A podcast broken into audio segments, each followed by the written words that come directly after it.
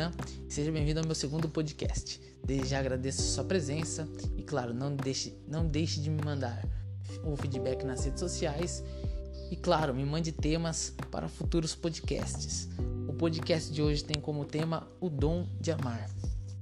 Sim, amar é um dom como outro, como por exemplo cantar, escrever, tocar algum instrumento. Só que nós precisamos aperfeiçoar esse dom. Por exemplo, é, Messi e Cristiano Ronaldo nasceram com o dom de jogar futebol. Só que eles aperfeiçoam isso. Eles treinam muito, eles têm uma ótima alimentação. Você pode ver que nas férias deles, quando eles voltam, quando eles retornam às atividades, eles nunca estão acima do peso, porque eles se cuidam mesmo nas férias. Porque eles têm esse foco, eles têm o foco em aperfeiçoar o dom que eles têm. E o dom de amar é a mesma coisa. A diferença é que uns nascem com o dom de cantar, de jogar futebol, de escrever, mas todos nós nascemos com o dom de amar. É, a Bíblia fala que nós fomos feitos à imagem e semelhança do Senhor, e se esse Deus é amor, pode ter certeza que na sua essência você tem um pouquinho desse amor aí, você tem que aperfeiçoar ele. Bom, quero ler um texto que vai ser como base para o nosso, para o nosso podcast de hoje se encontra em 1 Coríntios 13. Eu vou ler só alguns versículos, não vou ler todo. É, a partir do 4 diz assim: O amor é paciente e bondoso. O amor não arde em ciúmes, não se envaidece, não é orgulhoso, não se, não se conduz de forma inconveniente, não busca seus interesses, não se irrita, não se ressente do mal. O amor não se alegra com a justiça, mas se alegra com a verdade. O amor tudo sofre, tudo crê, tudo espera, tudo suporta. E o versículo 13, que é o último versículo desse capítulo, diz: Agora, pois, permaneçam a fé, a esperança e o amor. Estes, estes três, porém, o maior deles é o amor. Bom, Paulo escreve aqui é, as características do amor. É, ele mostra como uma pessoa age quando ela tem este dom aperfeiçoado na minha Bíblia aqui, a Almeida atualizada, tem o título deste capítulo. Claro que é algo feito pelos homens, mas o título ele é muito interessante. Ele diz assim: O amor é o dom supremo. E isso está certo, com, de acordo com o que Paulo fala é, no último versículo desse capítulo. Agora, pois, permanece a fé, a esperança e o amor. Estes três, porém, o maior deles é o amor. A primeira coisa que eu quero falar para vocês é que o amor não é falado, é demonstrado. Tanto que Paulo lista é, as características de quem tem esse dom aperfeiçoado. Ou seja, quem tem esse dom aperfeiçoado demonstra isso. E eu quero falar alguns pontos de como podemos fazer para aperfeiçoar este dom, que não é algo fácil, não é algo simples, é algo que nós precisamos fazer com o tempo.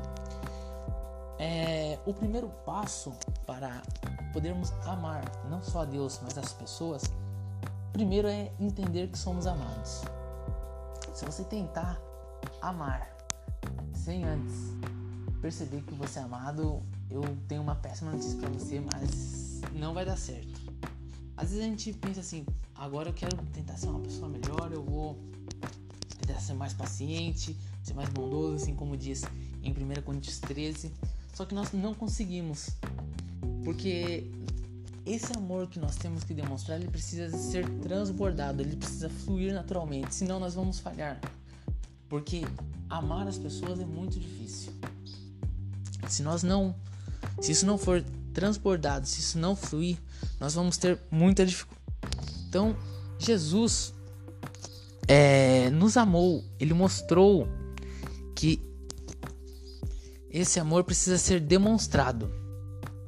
A primeira coisa que Jesus investiu para nos mostrar esse amor, ele investiu o tempo dele. Tanto que Jesus veio na terra, passou aí entre 3, 4, 5 anos mais ou menos aqui desde que ele começou seu ministério, ele mostrou curando as pessoas, ensinando as pessoas, conversando. discipulando, enfim. E até hoje ele demonstra isso. É, Deus vem e cuida de nós, nos protege, nos mostra o tempo todo que nós somos amados por Ele. Até mesmo nas correções, em tudo que Ele faz, o que Ele quer é o relacionamento e mostrar que nós somos amados. E a segunda coisa que Jesus fez foi pagar um preço impagável. Jesus pagou um, preço que nós nunca vamos poder pagar, nem chegar perto disso.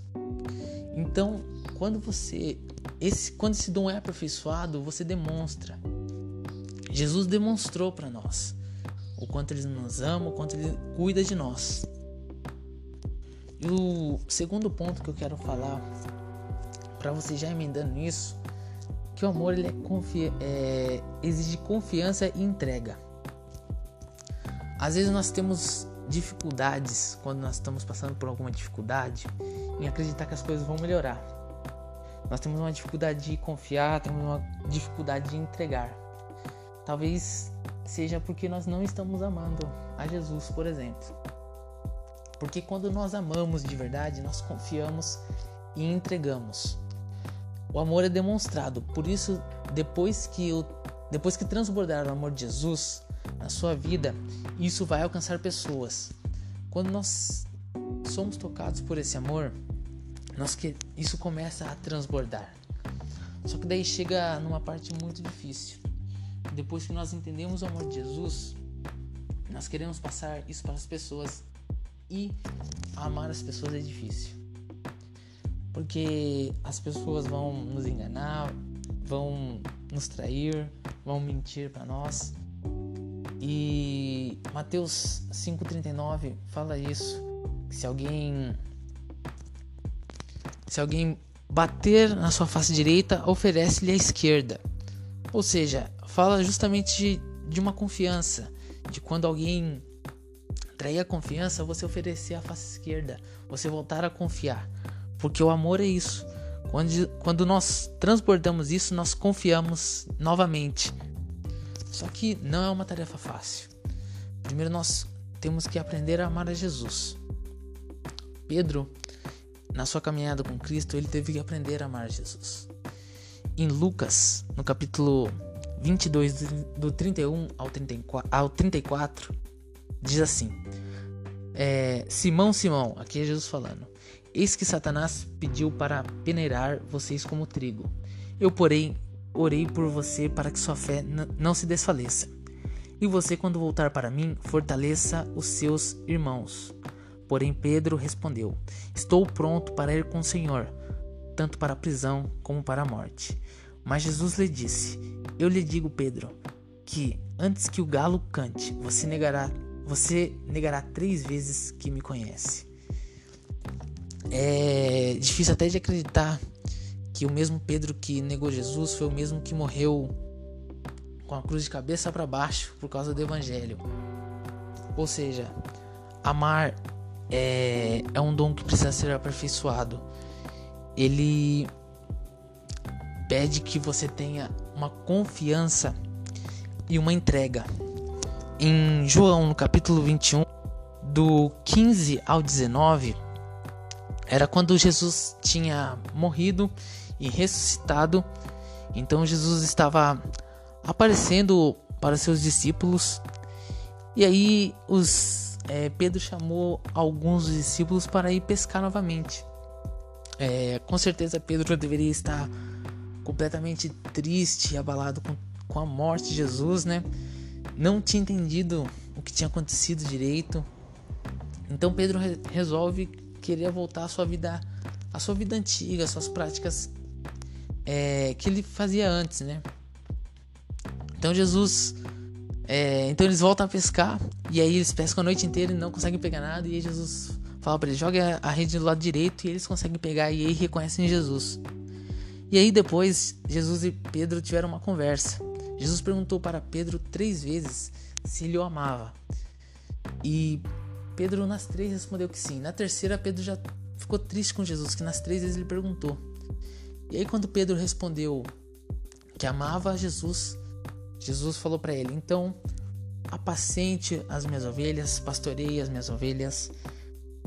que Jesus estava dizendo para Pedro: Pedro, se você me ama, eu quero uma entrega sua. Eu quero que você cuide de algo que é meu. Eu quero confiar algo nas suas mãos eu quero ver uma entrega sua. Quando nós decidimos amar, nós precisamos primeiro começar a entender que nós somos amados por Jesus, aprender a amar a Ele e transbordar nas pessoas.